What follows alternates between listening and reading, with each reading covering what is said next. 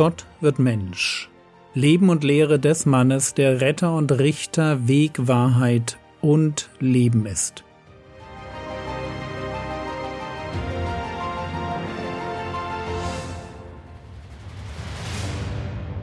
Episode 229 Gott und Mammon ich weiß nicht, wie es euch geht, aber mich hat das Thema Sehgewohnheiten aus der letzten Episode tief berührt. Man denkt so selten darüber nach, was man sich so anschaut. Und noch weniger denkt man darüber nach, was die eigenen Sehgewohnheiten über das Innenleben aussagen, wie sehr sie unser Herz offenbaren. Lasst mich an dieser Stelle eine Sache kurz erklären. Ich bin ein Freund der Apokryphen. Apokryphen, das sind Bücher, die zwischen dem Alten und Neuen Testament entstanden sind und die für mich nicht zur Bibel gehören. Ich zitiere sie gern, aber ich zitiere sie nicht als Gottes Wort, sondern als ein historisches Zeugnis über das Denken der Menschen zur Zeit Jesu. Wenn ich mich also mit einem Text auseinandersetze, der wenig Parallelen im Neuen Testament hat, ich aber wissen will, was die Leute damals dachten, dann schaue ich in die Apokryphen. Hier mal drei Stellen, die mir zum Thema Augen über den Weg gelaufen sind. Jesus Sirach 31,13 Denk daran, wie hässlich gierige Augen sind. Von allem, was geschaffen wurde, ist nichts schlimmer als das Auge. Darum muss es auch so oft weinen. Gierige Augen, merkt ihr, wie hier auch eine Beziehung zwischen dem Schauen und dem Herzen gezogen wird? Man erkennt die Gier eines Menschen daran, wie er blickt. Oder Jesus Sirach 26,9. Eine lüsterne Frau erkennt man an den Augen und an ihren Blicken. Und wir würden wahrscheinlich sagen, ja, das stimmt. Blicke können aufreizend und verführerisch einladend sein. Ein letzter Vers aus Jesus Sirach Kapitel 4 Vers 5 Wende deine Augen nicht von dem Bittenden und gib ihm keinen Anlass, dir zu fluchen. Den Vers fand ich besonders spannend. Wenn ich meine Augen abwende, um Not nicht zu sehen, wird auch etwas von meinem Herzen deutlich. Wie gesagt, die Apokryphen sind nicht Bibel, sie sind nicht Gottes Wort, aber sie zeigen, dass Jesu Zeitgenossen sich sehr wohl darüber im Klaren waren, dass Augen und Blicke das Herz eines Menschen offenbaren. Man sieht Neid, Groll, Lust, Gier oder Hartherzigkeit, man sieht das in unseren Augen. Und wir tun gut daran, uns selbst die Frage zu stellen, mit welcher Haltung wir die Welt betrachten.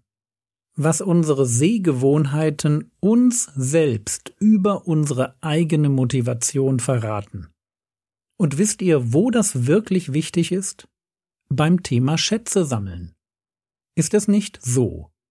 Wir lesen das Gebot, sammelt euch nicht Schätze auf der Erde und denken reflexartig, das tue ich definitiv nicht.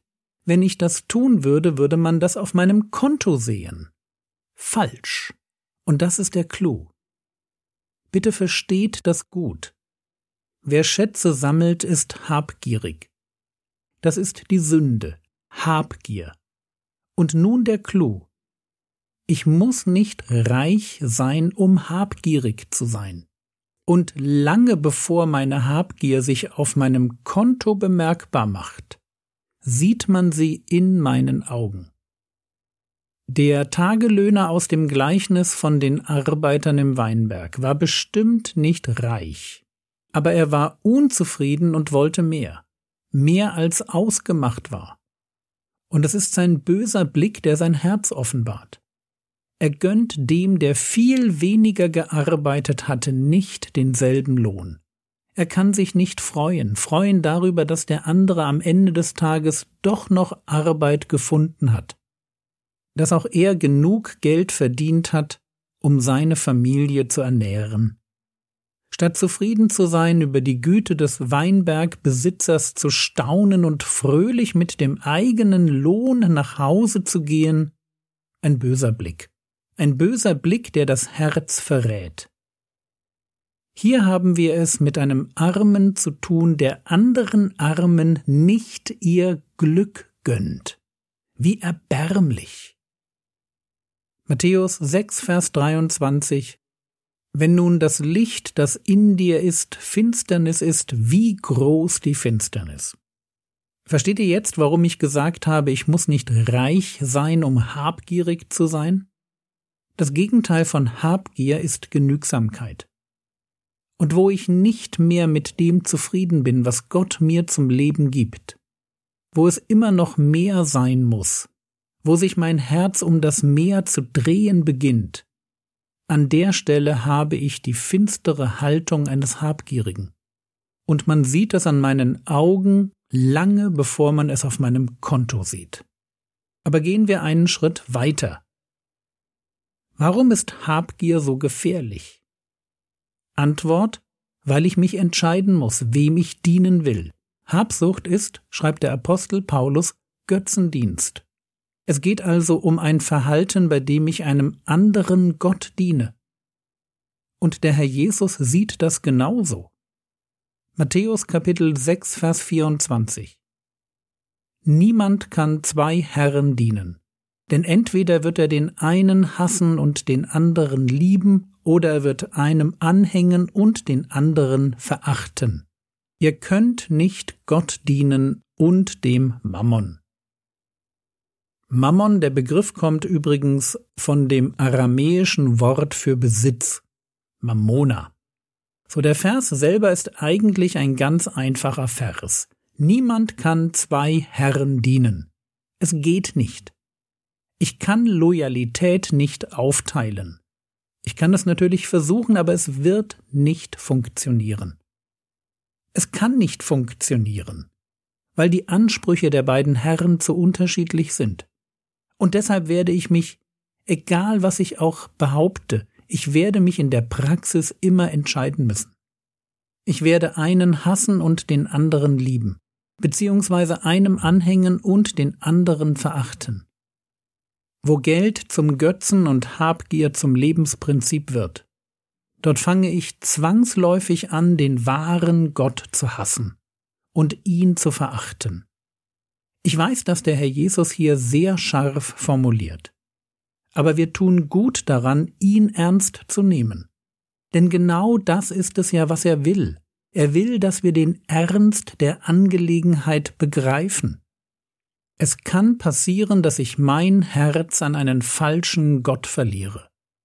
Und dort, wo ich sehe, dass Christen genau das tun, da steht hinter ihrem Tun immer die Idee, dass es eben doch irgendwie geht, dass man eben doch zwei Herren dienen kann, dass es nur genug Einsatz und Köpfchen braucht, dann klappt das schon.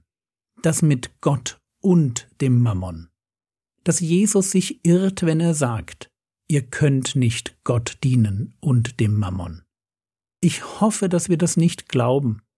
Es geht wirklich nicht wo wir es zulassen, dass sich unser Leben um Geld, um Wohlstand und um Besitz dreht, wo wir nicht mehr zufrieden sind mit dem, was Gott uns gibt, sondern es darauf anlegen, mehr haben zu wollen, wo wir anfangen, uns unnötige Sorgen zu machen. Dort werden wir ganz praktisch nicht mehr zuerst nach Gottes Reich trachten. Und auch wenn wir uns weigern, den Ernst der Situation anzuerkennen, wer anfängt, dem Mammon zu dienen, der wird Gott verachten.